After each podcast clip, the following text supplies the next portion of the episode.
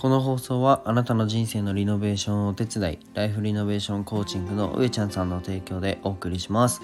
えー、上ちゃんさんいつもありがとうございます。今月もうちょいで終わっちゃうのでなんか寂しいです。えっとおはようございます。絵描いたりラジオやったり SNS の運用代行したり看護師やったりしているひじりです。えっと、僕の活動は、まあ、全て障害の偏見をなくすことを目的にやっております。えっと、今日のテーマは価値をつけて広げるというテーマで話していこうと思うんですけど、あの NFT 展覧会で学んだことですね。はい。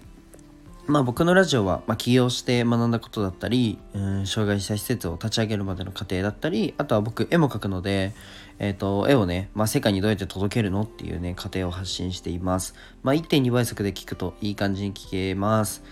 で、えっと、まあ連日お届けのね、NFT の展覧会に参加して学んだことについてね、ちょっと話していこうと思うんですけど、まあ NFT がわからない人のためにもう10秒だけください。はい、NFT とは、えっと、デジタル上のデータを唯一無二の価値にできるものです。でデジタルデータとは、まあ、絵とか音声とか写真とかですね。まあ、ではでは本題に入るんですけど、えっと、NFT 展覧会について、まあ、会場に到着してまず言われたのがもう写真撮影 OK です。で SNS への投稿も OK というふうに言われました。美術館ですよ。えっと僕はうん、割と多くね展覧会だったり美術館に行ってる方だと思うんですけど、うん、初めてね撮影 OK と言われましたでなんで撮影 OK なのか、まあ、ちゃんと分解しなきゃいけなくて整理しなければならなくてうん考えたところねめちゃめちゃシンプルな理由がありましたえっとそれは、ま、唯一無二の価値を作品につけちゃってるためえっと、僕たちが写真を撮っても、まあ、誰がね本物を持っているのかどれが本物なのかっていうのが、えっと、技術で分かっちゃう、うん、誰のものなのかがもうシステム上で明確なため、まあ、誰がね写真撮ろうが偽物っていうのが分かるんですよ。その写真は。うん、でこれの何がすごいかというと、まあ、完成品のコピーを、まあ、いくらでも発信できるっていうことです。そしてそれがまあ広がれば広がるほど本物の価値が上がるということですね。はい。まあ、物の価値を上げるには認知度マイナス普及度が必要なんですけど、まあ、認知度は、えっと、発信で増やして、普及度は NFT の技術によって常に一つと。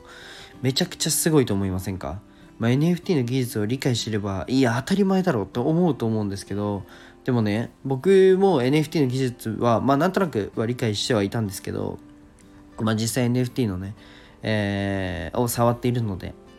まあ、ですが、まあ、実際に展覧会に行ってみて肌で感じて分かったんですけどまあ遅いっすよね、まあ、でもそんなもんだと思うんですけど思うんですよ、うん、体験しないと分からないことってやっぱあるなと思って、まあ、少し論点ずれたので戻すと、まあ、唯一無二にするのは、まあ、何もね売り上げを上げるためとかではなくて広げるためにも必要なんだなっていうふうに学びました、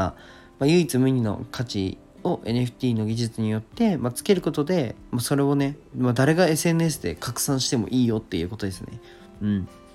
これはすごいなというふうに思いました。じゃあ今日はね、ただの感想会で終わっちゃうんですけど、